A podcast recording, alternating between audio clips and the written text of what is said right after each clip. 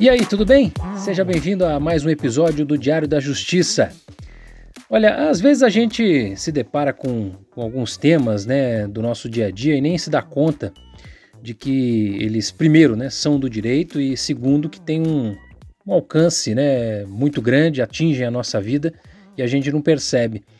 Você veja, por exemplo, o caso do dossiê contra os antifascistas lá no Supremo Tribunal Federal, que a gente até comentou no episódio passado, e agora o STF concluiu o julgamento da medida cautelar, né, a, a, a liminar favorável ao partido Rede Sustentabilidade. Neste caso, a maioria absoluta do Supremo Tribunal Federal considerou que houve desvio de finalidade na elaboração do documento e determinou que o Ministério da Justiça suspenda a produção e o compartilhamento das informações sobre os servidores públicos intitulados antifascistas. Citando um dos ministros aqui, ministro Alexandre de Moraes, que falou em desvio de finalidade e no, deu um exemplo né, do desvio de finalidade identificado especificamente numa planilha desse dossiê, que é dividida por estados e tinha o nome de agentes da área de segurança pública ligados ao tal movimento antifascista.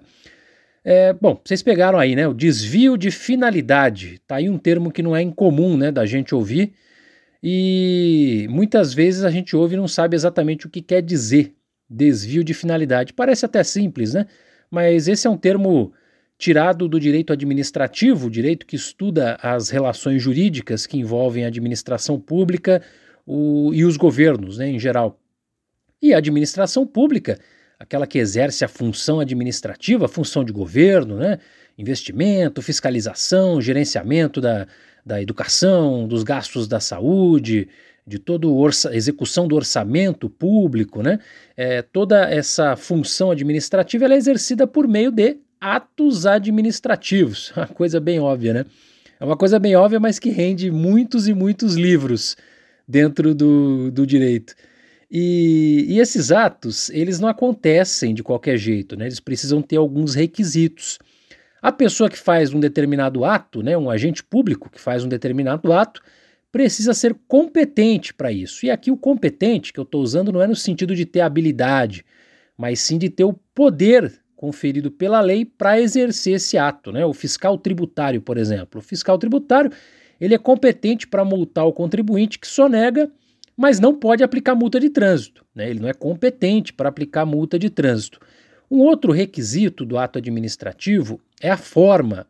Né? Ele não pode ser feito de qualquer jeito. Ele, vamos pensar aqui no caso de uma, de uma multa, mais uma vez. Ela tem que ser aplicada de um determinado jeito. Né? Tem o talão do guarda de trânsito ou a carta que vem pelo correio. Normalmente, os atos administrativos eles são escritos, né? A determinação de, de, de que, de um, que um gasto seja feito, é, o, o prefeito, o governador, o presidente, ele tem que fazer isso de forma escrita. Um outro requisito é o motivo. Né? E o ato administrativo ele não pode nascer do nada. O agente público, o administrador, ele age sempre por uma razão. Por exemplo, quando o governo vai comprar respiradores para atender pacientes da Covid-19. Esse é o motivo. Outro requisito é o objeto. O objeto do ato administrativo é a, o resultado daquele ato. Né? A decisão, por exemplo, que demite um servidor público que violou a lei, é, ele, um policial condenado por corrupção, por exemplo, depois de um processo administrativo, né, com defesa e tudo, ele pode ser demitido, e aí o objeto do ato é a demissão. Como eu falei, tem muita coisa óbvia, né, no, no aparentemente óbvia no direito, e isso rende mas livros e livros, tá? Muitos manuais de direito administrativo por aí, muito texto, muita monografia. Só esse, essa pequena pincelada que eu dei aqui em torno do tema ato administrativo. O outro requisito é a finalidade. Outro requisito do ato administrativo. Quando o agente público age, ele tem que agir com o objetivo de atingir uma finalidade que é o interesse público. Né? Ele não pode buscar o interesse privado. Às vezes, até um ato que, que, que, atinge o interesse público também talvez atinja o interesse privado, mas ele não pode ser preponderante, ele não pode ser a busca. Né? A finalidade é o interesse público, é aquilo que está na lei como objetivo a ser alcançado.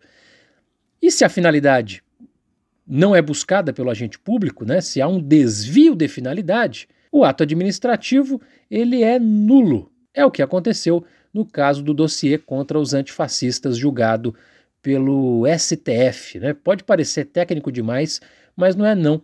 Se a gente olhar, olhar bem, a maior parte da atuação né, de, um, de um agente público, um prefeito, um governador, um presidente, tem que ter esses requisitos, tem que obedecer essas regras. Nada pode ser feito de qualquer jeito. Vai distribuir cloroquina? Tem que ter um motivo. Por quê? Tem que ter a finalidade. Por quê? Não é? Vai comprar o respirador? tem que fazer do jeito certo, tem que ter a, o ato formal. Né? É preciso que, que se respeite os requisitos do ato administrativo. Isso é uma garantia né, do cidadão perante o poder público. E aí é um bom jeito né, de avaliar a forma como os agentes públicos aqui no nosso país atuam. Observar se eles seguem, né, se seus atos seguem esses requisitos. Eu agradeço a sua audiência. Acesse hugovecchiato.wordpress.com.br, acompanhe aqui os episódios do Diário da Justiça e também me siga lá no Twitter, arroba HugoVecchiato, e também no LinkedIn, pode procurar e me adicionar por lá, tá bom? Um grande abraço para você.